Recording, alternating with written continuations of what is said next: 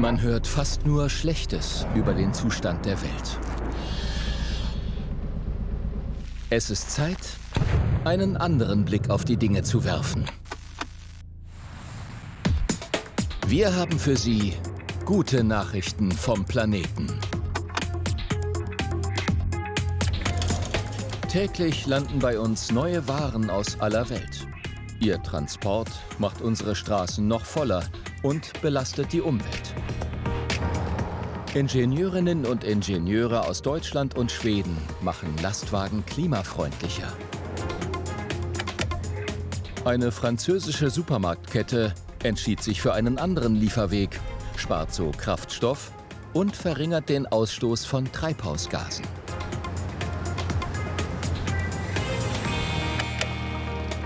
In Magdeburg wollen Forscherinnen und Forscher unsere alltäglichen Transporte umweltfreundlicher machen.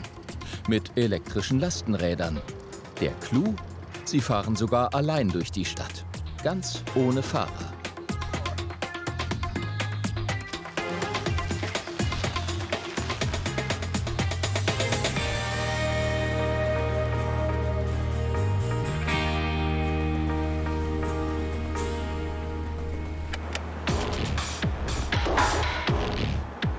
Der Verkehr ist eines der Sorgenkinder beim Klimaschutz. Etwa 10% aller Treibhausgase entstehen auf der Straße durch Lastwagen und Pkw. Beim Einkauf, unterwegs mit Kindern oder beim Ausflug. Das Auto ist für viele die erste Wahl. In Magdeburg tüfteln Forscher an einer Alternative. Für eine unbeschwerte Zukunft auf unserem Planeten sollten wir schnellstmöglich auf klimafreundliche Verkehrsmittel umsteigen. Vor allem bei kurzen Strecken. Zum Beispiel bei einem Ausflug in den Stadtpark. Für solche Fälle gibt es in Magdeburg den Plan für ein außergewöhnliches Transportmittel.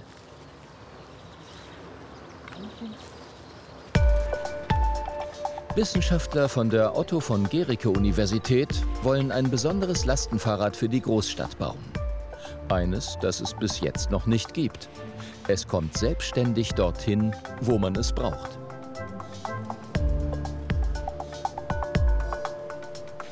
Morgen. Morgen.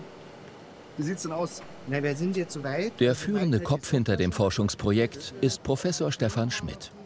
Er arbeitet zusammen mit Kollegen aus den Bereichen Informatik, Mechatronik, Maschinenbau, Psychologie und Logistik. Sie nennen ihr Forschungsobjekt Aura, die Abkürzung für autonomes Lastenrad.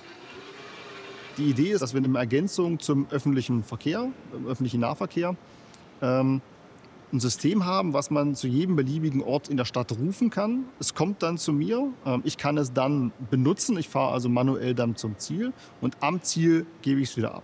Also ein Lastenrad-Verleihsystem könnte man vielleicht sagen. Die Herausforderung? Im Vergleich zum autonomen Auto ist hier weniger Platz für Technik, die das Steuern, Beschleunigen, Bremsen und Ausweichen übernehmen soll. Damit das Rad sich orientieren kann, haben die Forscher ihm mehrere Kameras und eine Art Radar auf der Basis von Laserstrahlen eingebaut. Alles überwacht und koordiniert von einem Computerhirn. Man kann auch ganz gut sehen, ähm, dass wir die einzelnen Segmente haben. Hier ist die Straße, hier ist der Nach über drei Jahren Forschungsarbeit findet jetzt gleich eine wichtige Testfahrt auf dem Institutsgelände statt.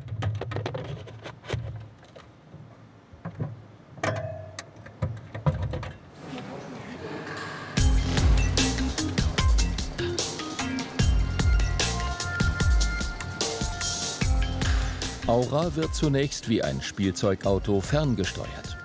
Falls es falsche Entscheidungen trifft, kann es so per Notausschalter jederzeit gestoppt werden.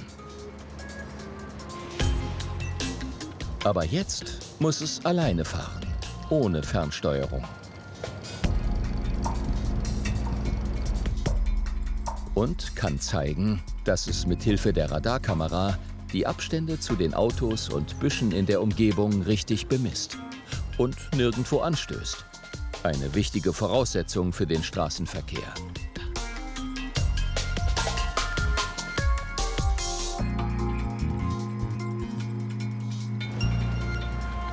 Die Wissenschaftler haben Aura auch GPS und Kartennavigation eingebaut. Damit soll das Rad so genau wie möglich seinen Weg finden.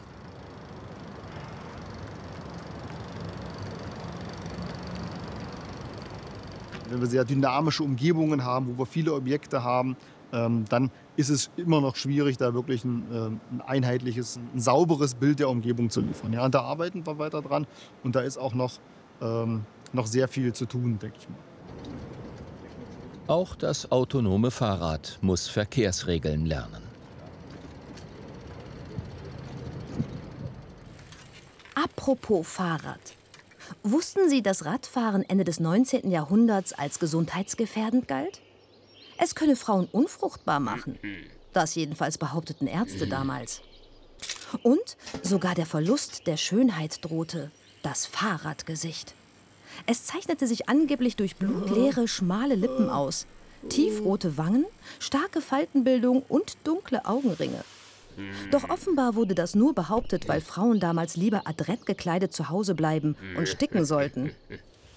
Mutige Pionierinnen tauschten Korsett und mehrlagige Unterröcke gegen Pluderhosen und schwangen sich in den Sattel.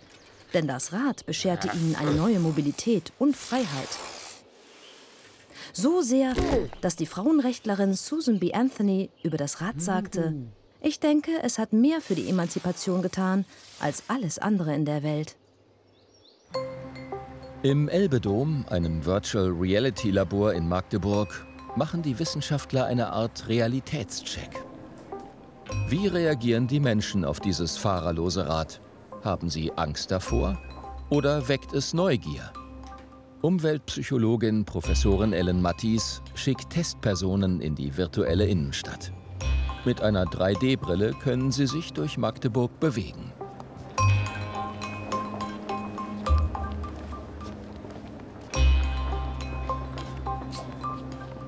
Dass ihnen dabei ein autonomes Rad begegnen würde, hat die Forscherin vorher nicht verraten.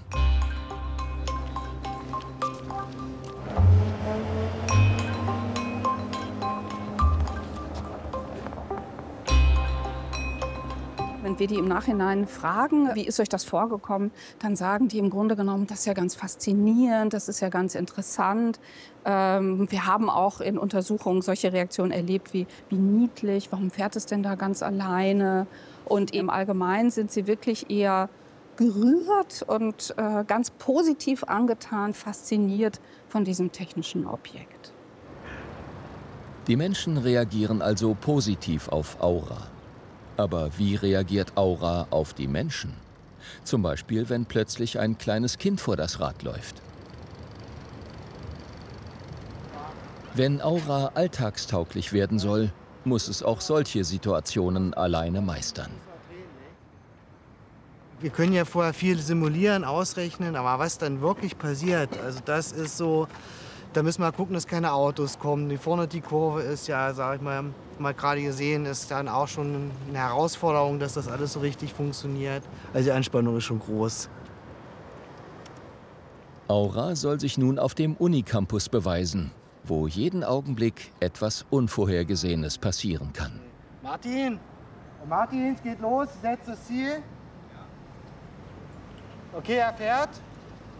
Wir fahren wieder darüber in das Lanelet um die Ecke.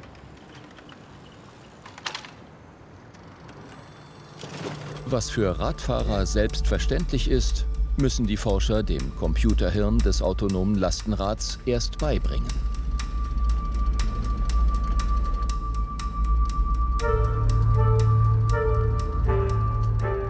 Ein Hindernis, das schon von weitem erkennbar ist, kein Problem.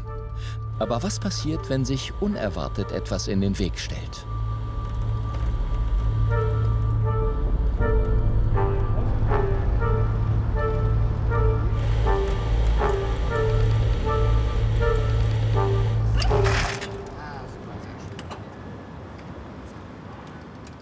Aber auch bei einem Zusammenstoß hätte das Rad noch einen Vorteil. Es ist langsamer und leichter als ein Auto. Ein schwerer Unfall wäre dadurch unwahrscheinlicher. Weiter, weiter, weiter.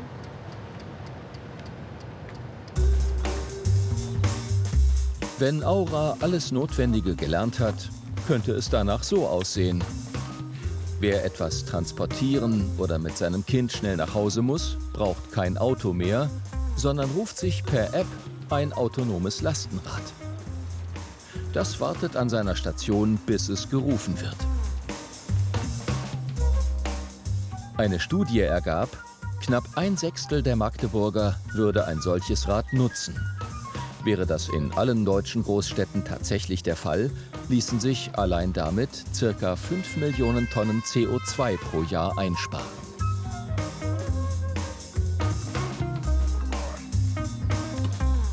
Die gute Nachricht, mit neuer Technik kann das gute alte Rad Transportfahrten mit dem Auto ersetzen. So werden Städte und Ortskerne lebenswerter und das Klima besser geschützt.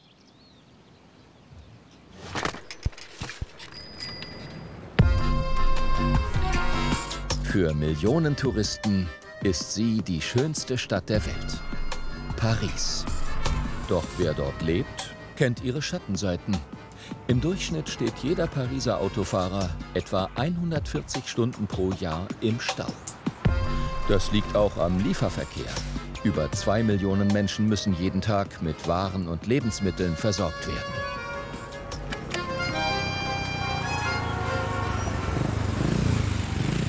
Frühmorgens in Paris. Die Lieferwagen müssen pünktlich sein, denn die Supermarktmitarbeiter warten auf Nachschub.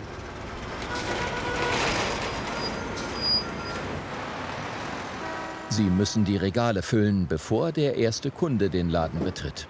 Das gilt auch für die Filialen der Supermarktkette Franprix.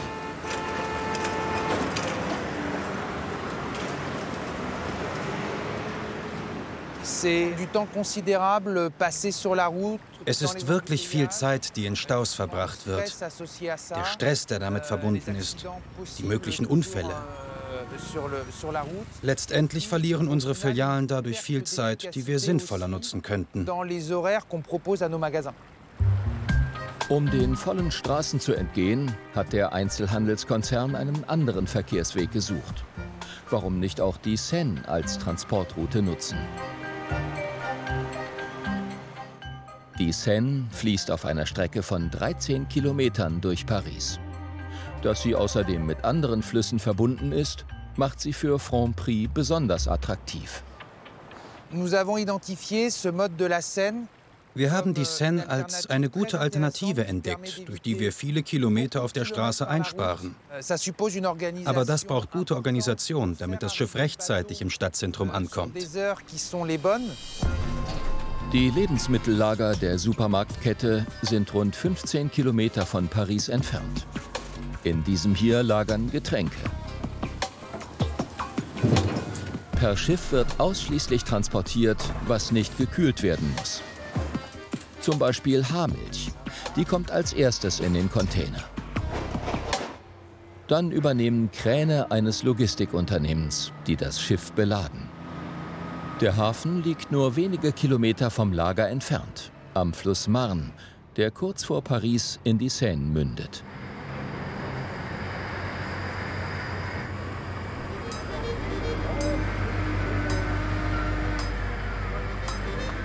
41 Container sollen heute nach Paris. Sie passen alle zusammen auf ein einziges Schiff.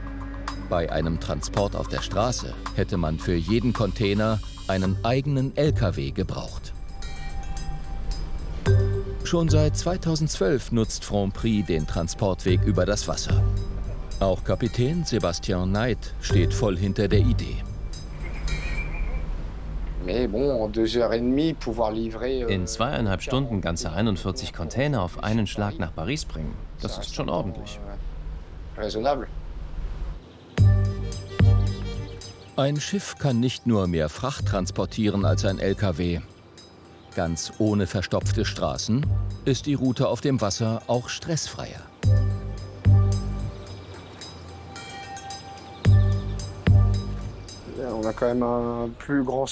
Man hat hier ein Gefühl von Freiheit, im Kontakt mit der Natur. Man ist entspannter als in der Stadt und vor allem als im Stau. Auf den Straßen dagegen herrscht zur gleichen Zeit schon wieder die tägliche Rush-Hour. mit all ihren Problemen.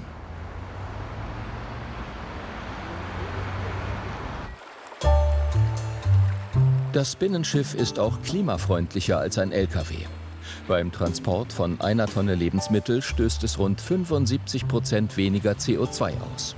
Dadurch reduziert Franprix seinen Treibhausgasausstoß nach eigenen Angaben um rund 300 Tonnen pro Jahr. Und das will die Supermarktkette weiter optimieren. Aujourd'hui, notre bateau a un moteur qui a été changé en 2018 wir haben den Motor unseres Schiffes zwar 2018 ausgetauscht, der gehört zu den besten Schiffsmotoren, die derzeit auf der Seine unterwegs sind, aber es ist nach wie vor ein Dieselmotor. Für die Zukunft denken wir über Gas- oder Elektromotoren nach. Wenn das Schiff in Zukunft mit Elektromotor fährt, würde es nicht nur kein CO2 ausstoßen, sondern auch keine Luftschadstoffe mehr, wie Stickoxide oder Feinstaub. Mitten in Paris, am Quai de la Bourdonnais, hat das Schiff sein Ziel erreicht und bleibt dort über Nacht. Auch der Schiffsführer übernachtet auf dem Schiff. An jedem Wochentag läuft das so ab. Apropos Paris. Wussten Sie, dass die Mona Lisa im Louvre eine Verbindung zur Unterwelt hat? Dort befindet sich nämlich das größte unterirdische Kühlsystem Europas. Das kalte Wasser aus der Seine wird mit Strom aus erneuerbaren Energien auf 4 Grad heruntergekühlt.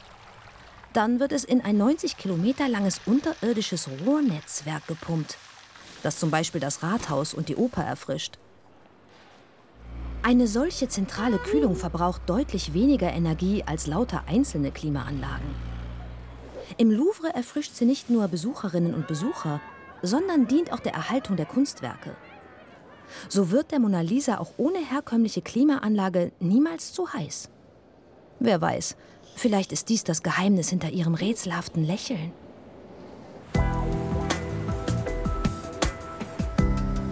Am nächsten Morgen ab 6 Uhr wird das Schiff entladen.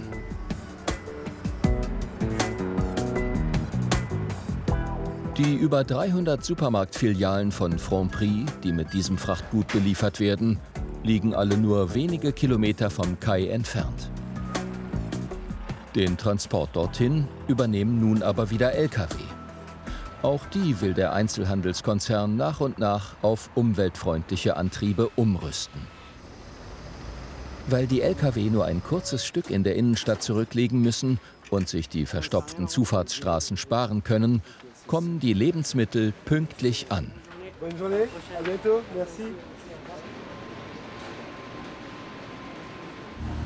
Die gute Nachricht, wenn Binnenschiffe Lkw ersetzen, kann das unsere Städte lebenswerter machen.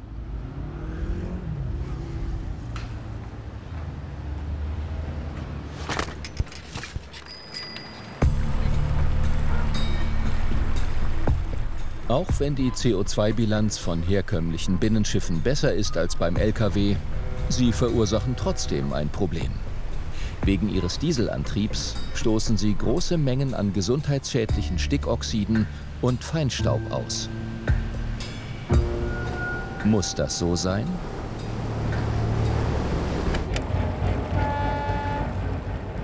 Auch die Hafenstadt Rostock kennt das Problem und will es ändern.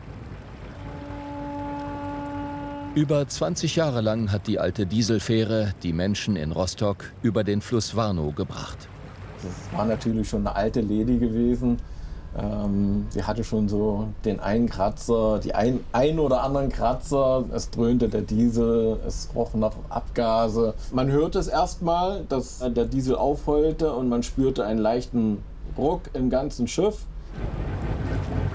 Aber die alte Lady verbrauchte rund 36.000 Liter Diesel pro Jahr. Das passte nicht zu den Klimazielen der Stadt. Deshalb wurde die alte Fähre im Oktober 2021 ersetzt.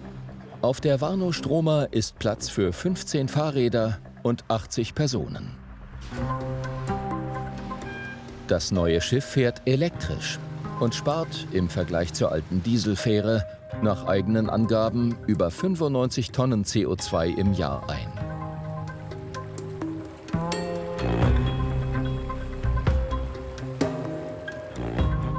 Im Bauch des Schiffes befinden sich die Batterien, genauer gesagt Lithium-Polymer-Akkus. Die haben eine besonders hohe Reichweite. Sie werden außerdem durch Solarzellen auf dem Dach des Schiffes gespeist. Noch fehlen die Erfahrungswerte, aber die Konstrukteure schätzen, dass dadurch an sonnigen Tagen etwa die Hälfte des Strombedarfs gedeckt wird.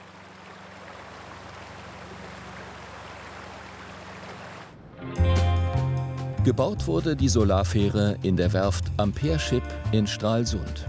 Hier hat man sich ganz auf den Bau elektrisch angetriebener Schiffe spezialisiert. Schon 2012 hat die Werft das erste Elektroschiff ausgeliefert, als viele andere noch auf den Verbrennungsmotor gesetzt haben. Ingo Schillinger besucht die Schiffsbauingenieure.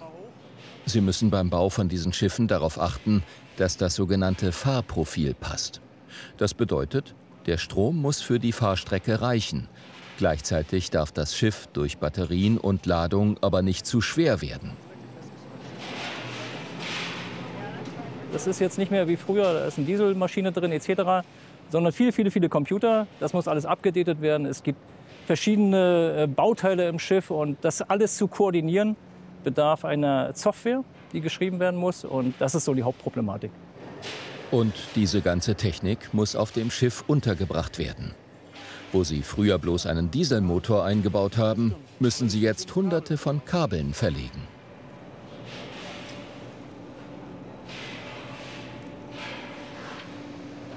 Bisher haben die Spezialisten ausschließlich elektrische Fährschiffe gebaut. Das ist kein Zufall. Fähren eignen sich besonders gut für Elektromotoren. Sie müssen nur kurze Strecken zurücklegen und können an Land nachladen. Dafür reichen die Batteriekapazitäten.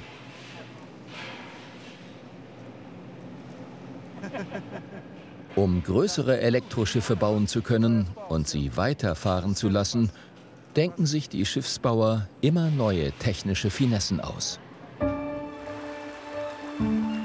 Auf dem Bodensee fährt seit September 2022 ein Schiff mit 30 Metern Länge. Der Solarkatamaran MS Insel Mainau.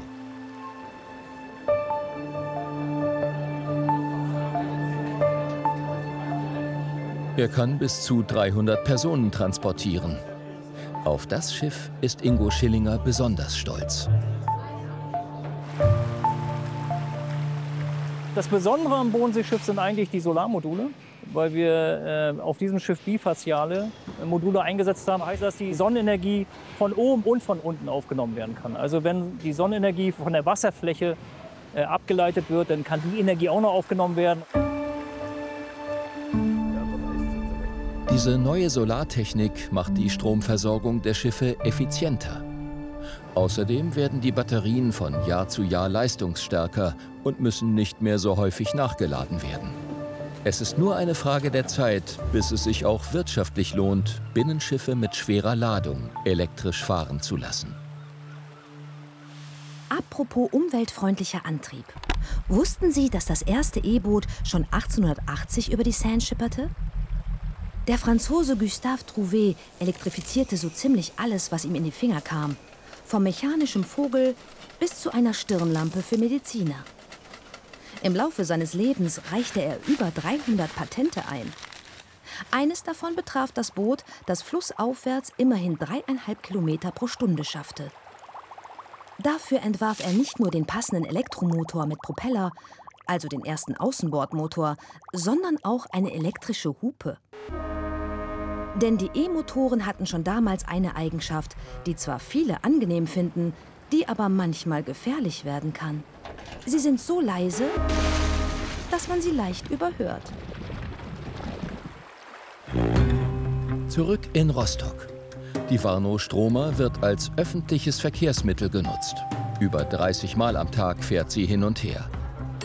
Wer heute die Fähre statt des Autos nimmt, tut nebenbei auch etwas für den Klimaschutz. Also es ist echt eine schöne Gelegenheit, auf die andere Seite von Rostock mal zu kommen. Und wir benutzen das als Studenten häufig auch, weil wir auf der anderen Seite einen Campus haben. Und ähm, genau, so ist es ganz entspannt, mal auf dem Weg zur Uni mal so ein bisschen rauszukommen. Die Fähre gehört zu Rostocks Klimaplan, genauso wie Elektro- und Biomethanbusse. Bis 2035 sollen hier möglichst alle öffentlichen Verkehrsmittel klimaneutral fahren. Wenn man hier Gas gibt, man spürt nichts, man hört oft auch nichts. Und das ist viel schöner, viel geräumiger, viel luftiger und natürlich viel sauberer. Im Durchschnitt soll die Rostocker Fähre etwa ein Viertel ihres Strombedarfs durch die Solaranlage auf ihrem Dach decken. Für den Rest muss sie nachts nachladen. Auch dieser Strom stammt aus einer Photovoltaikanlage. Die gehört den Stadtwerken Rostock. Die gute Nachricht, einige Städte in Europa planen bereits, ihre konventionellen Schiffe durch elektrisch angetriebene zu ersetzen.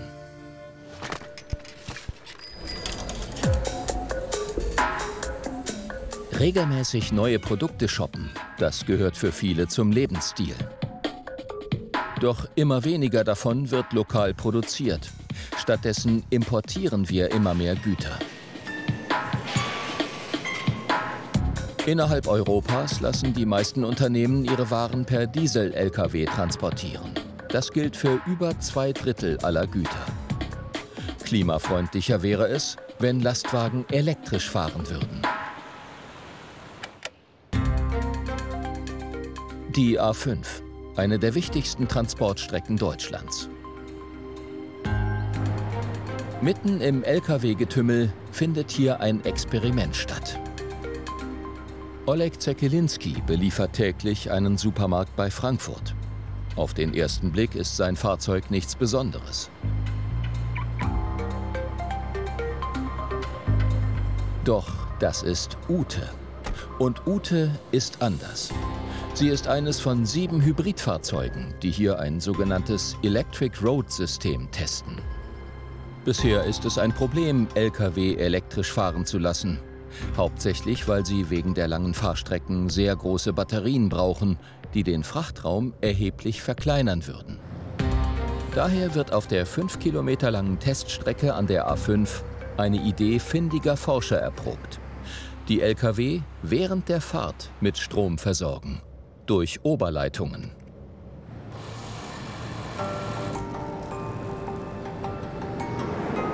Für dieses Projekt wurden über 200 Strommasten aufgestellt.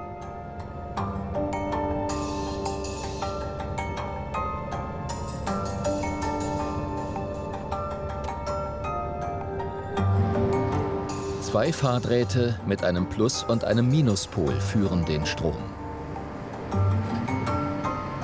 Experten schlagen vor, zuerst ein Viertel des Streckennetzes mit Oberleitungen zu versehen. Damit wären die wichtigsten Strecken abgedeckt. Das System haben Siemens, die TU Darmstadt und die Deutsche Autobahn GmbH entwickelt und dabei auf altbewährtes zurückgegriffen.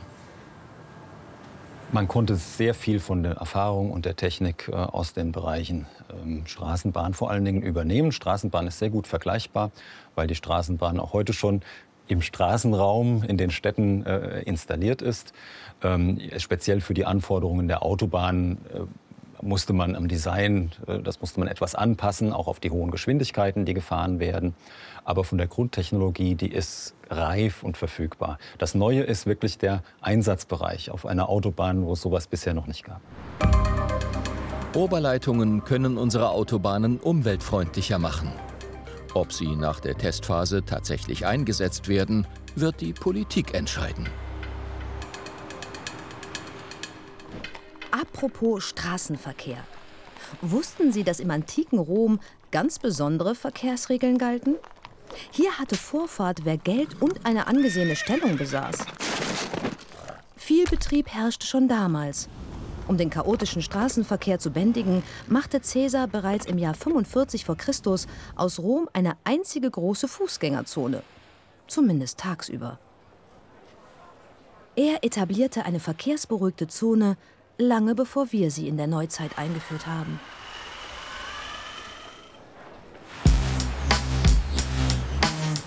Von der römischen Antike in die schwedische Gegenwart.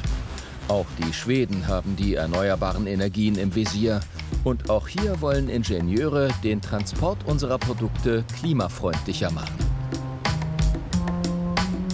In Lund, nahe der schwedisch-dänischen Grenze, wird an einer weiteren Methode getüftelt, um Lkw zu elektrifizieren. Kein großer Technikkonzern steckt hinter diesem Testprojekt, sondern ein kleines Start-up mit rund 30 Mitarbeitern.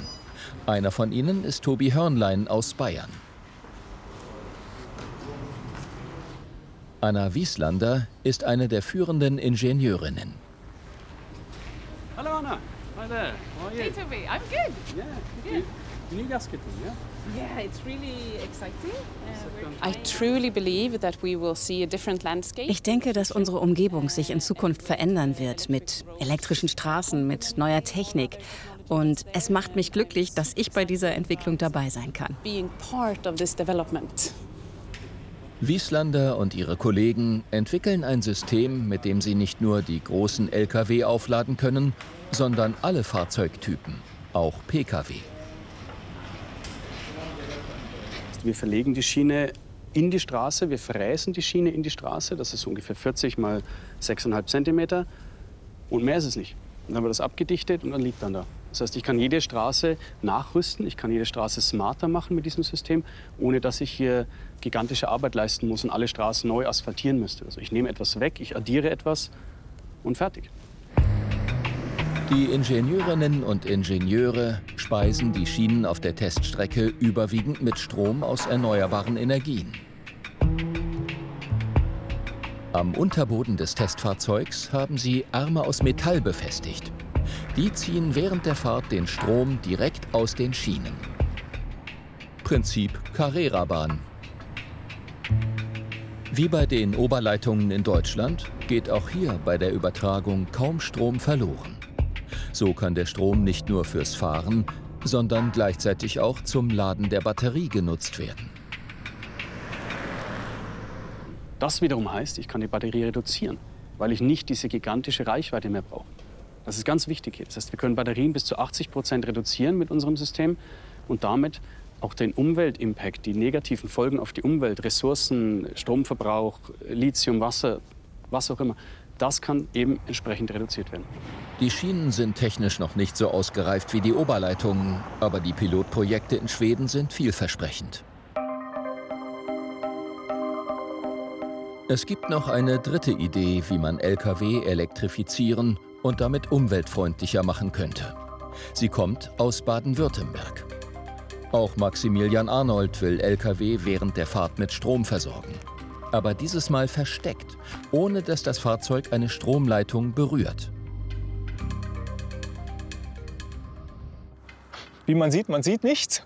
Ähm, das Zweite ist, es braucht relativ wenig Platz und das ist etwas, was wir hier in Deutschland ja ein großes Problem sein könnte zukünftig. Arnold und sein Team haben magnetische Spulen unter den Asphalt gelegt. Die laden die Batterien induktiv, also kontaktlos. Induktion kennen viele vom Küchenherd oder dem kontaktlosen Laden ihres Mobiltelefons. Kann man also auch sein Handy hier laden? Es könnte theoretisch sogar funktionieren. Die Technik ist, ist gar nicht so weit weg voneinander. Aber diese Spule in der Straße, die prüft, äh, ob jetzt ein passender Empfänger da ist oder nicht. Sie stellt fest, okay, da ist das Handy da, aber das Handy ist viel zu schwach, um das, äh, damit die Elektronik sagt, okay, da ist jetzt, ich schalte jetzt den Strom ein, da ist jetzt jemand, der mir den Strom abnehmen könnte. Erkennen die unsichtbaren Spulen im Boden statt eines Handys ein Fahrzeug mit Empfängertechnik, beginnt das Laden. Hier bei einem umgerüsteten Bus des Ökostromversorgers NBW. Die Technik steckt im Boden. Sie ist noch nicht so ausgereift wie bei Oberleitungen und elektrischen Schienen. Die Wissenschaftler müssen bei der Stromübertragung Verluste hinnehmen. Dafür sind die Fahrzeuge nicht von Leitungen und Schienen abhängig. Ich denke, dass man viele Erfahrungen, die wir hier mit dem Bus sammeln, auf äh, LKWs übertragen kann, weil LKWs ähnliche Ausdehnungen haben wie dieser Bus, ähnlicher Abstand unter dem Fahrzeug. Und ähm, daraus wird man schon sehr viele ähm, Schlüsse ziehen können. Ob Induktion, elektrische Schiene oder Oberleitung. Viele Forscher arbeiten daran, Lkw-Transporte grüner zu machen. Und die Oberleitungen sind sogar schon fast marktreif. Eine gute Nachricht.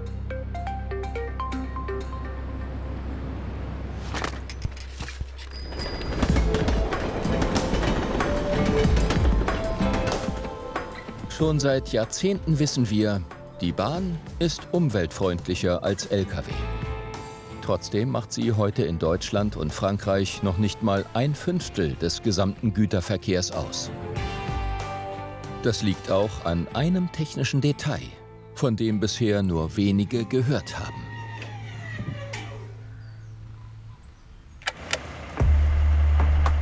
Lastwagen verursachen rund 40 Prozent der weltweiten CO2-Emissionen im Straßenverkehr. Der Lkw-Transport hat auch Nachteile für die Fernfahrer, zum Beispiel für Valentin Delosier. Tagelang unterwegs und selten zu Hause sein, kaum Pausen, wenig Schlaf, regelmäßig im Stau stehen. Das könnten die Gründe dafür sein, dass es in Europa einen Mangel an Fernfahrern gibt. Ein Leipziger Unternehmen zeigt, wie man Fernfahrer und Umwelt entlasten und mehr Güter auf die Schiene bringen kann. Das macht für mich einfach keinen Sinn, auf langen Distanzen mit einem LKW 30 äh, Liter Diesel pro 100 äh, Kilometer zu verbrennen wenn wir gleichzeitig da die Schiene daneben, parallel daneben liegen haben und das Ganze auch viel, viel effizienter abwickeln könnten. Bei Cargo Beamer werden Lkw-Ladungen auf einen Güterzug gehoben.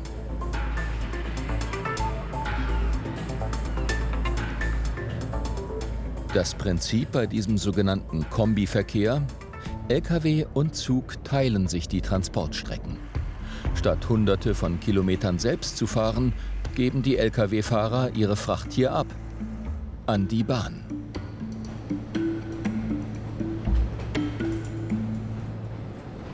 Okay. AC.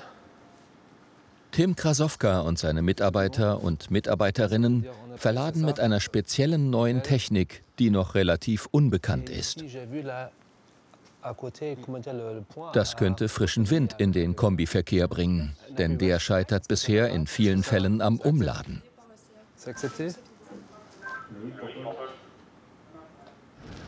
Normalerweise macht das ein Kran. Damit der Kran den Lkw-Anhänger nicht kaputt macht oder verbiegt, haben einige Anhänger sogenannte Greifkanten. Die aber verursachen zusätzliche Kosten. Deshalb hat die überwiegende Mehrheit keine Greifkanten. Sie werden als nicht kranbar bezeichnet. 90 Prozent aller Trailer, die wir hier draußen auch da drüben auf der, auf der Autobahn sehen, irgendwie, die sind nicht kranbar. Ja? Und mit unserer Lösung haben wir eine Chance, ähm, sag ich mal, entwickelt, äh, um diesen Markt auch zu adressieren, um auch die, sag ich mal, den Umschlag von der Straße auf die Schiene zu ermöglichen. Cargo Beamer ist nicht das einzige Unternehmen, das sich mit dem Verladeproblem beschäftigt hat. Aber es ist eins der ersten, die rein technisch alle Lkw-Ladungen auf die Schiene bringen können. Damit könnte sich in Zukunft auch für andere Fernfahrer etwas ändern. Nicht nur für Valentin Delosier. Er muss nicht mehr hunderte Kilometer durch Europa fahren, sondern kann die Ladungen im Verladeterminal abliefern. Das bedeutet normale Arbeitszeiten und abends zu Hause sein. Um die Ladung kümmert sich jetzt ein Mitarbeiter von Cargo Beamer. Seine Maschine fährt mit E-Antrieb. Er bringt Valentins Lkw-Ladung zu den Gleisen. Dort haben seine Kollegen speziell konstruierte Wannen bereitgestellt.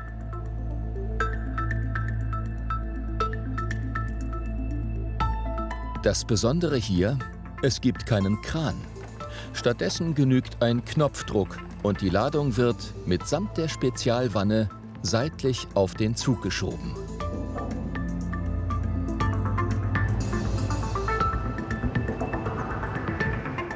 So kann der Zug sogar mit mehreren Ladungen gleichzeitig bestückt werden. Das spart Zeit. Wenn ich in ein normales, in ein konventionelles Terminal reinfahre, dann habe ich immer ein Pick and Drop. Das heißt, ein Kran nimmt eine Ladeeinheit runter und ähm, ähm stellt die an die Seite und ähm, ähm, gibt die Ladeeinheit frei, um dann äh, zur nächsten Entladung zu gehen. Halt. Und das dauert in der Regel zwei bis drei Stunden, während hier, wir das hier innerhalb von fünf Minuten quasi abwickeln können. Durch dieses Verladesystem kann Cargo Beamer rund 85 Prozent der CO2-Emissionen gegenüber dem Transport auf der Straße einsparen. Das hat der TÜV Nord bestätigt. Mit einem Zug bin ich in der Lage, 36 äh, Trailerfahrten, Lkw-Fahrten zu vermeiden. 36 mal äh, weniger Diesel, 36 Fahrer, die ich nicht brauche, sowohl quasi um die Straßen zu entlasten, aber auch um CO2 einzusparen. Geschafft. Um den Weitertransport ins gut 1100 Kilometer entfernte Perpignan kümmern sich hier keine Lkw-Fahrer, sondern ein einziger Zugführer. Apropos Zug. Wussten Sie, dass ein einfacher Schleimpilz ein guter Verkehrsplaner ist? Forscher haben mit Haferflocken eine Landkarte von Tokio und seinem Umland nachgebaut. Pro Stadt eine Haferflocke. Wenn der Pilz auf Nahrungssuche ist, bildet er Tentakeln in alle Richtungen aus. Findet er etwas Essbares, wählt er den kürzesten möglichen Transportweg. Diese Fähigkeit des Pilzes nutzten Forscher, um die Effizienz von verschiedenen Schienen- und Autobahnnetzen zu überprüfen. Im Fall von Tokio verband er die Haferflockenstädte zu einem Netzwerk, das dem Schienennetz von Tokio sehr ähnelte. Volle Punktzahl für Tokio. Und den Pilz.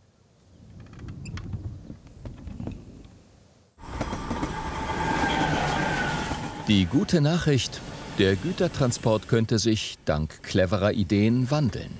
Vom Sorgenkind zu einem wichtigen Baustein für den Klimaschutz. Auf der Schiene, auf dem Wasser und auf der Straße. Überall versuchen engagierte Menschen, Lösungen für die Probleme auf unserer Erde zu finden. Und viele gute Ideen zusammen können etwas bewirken.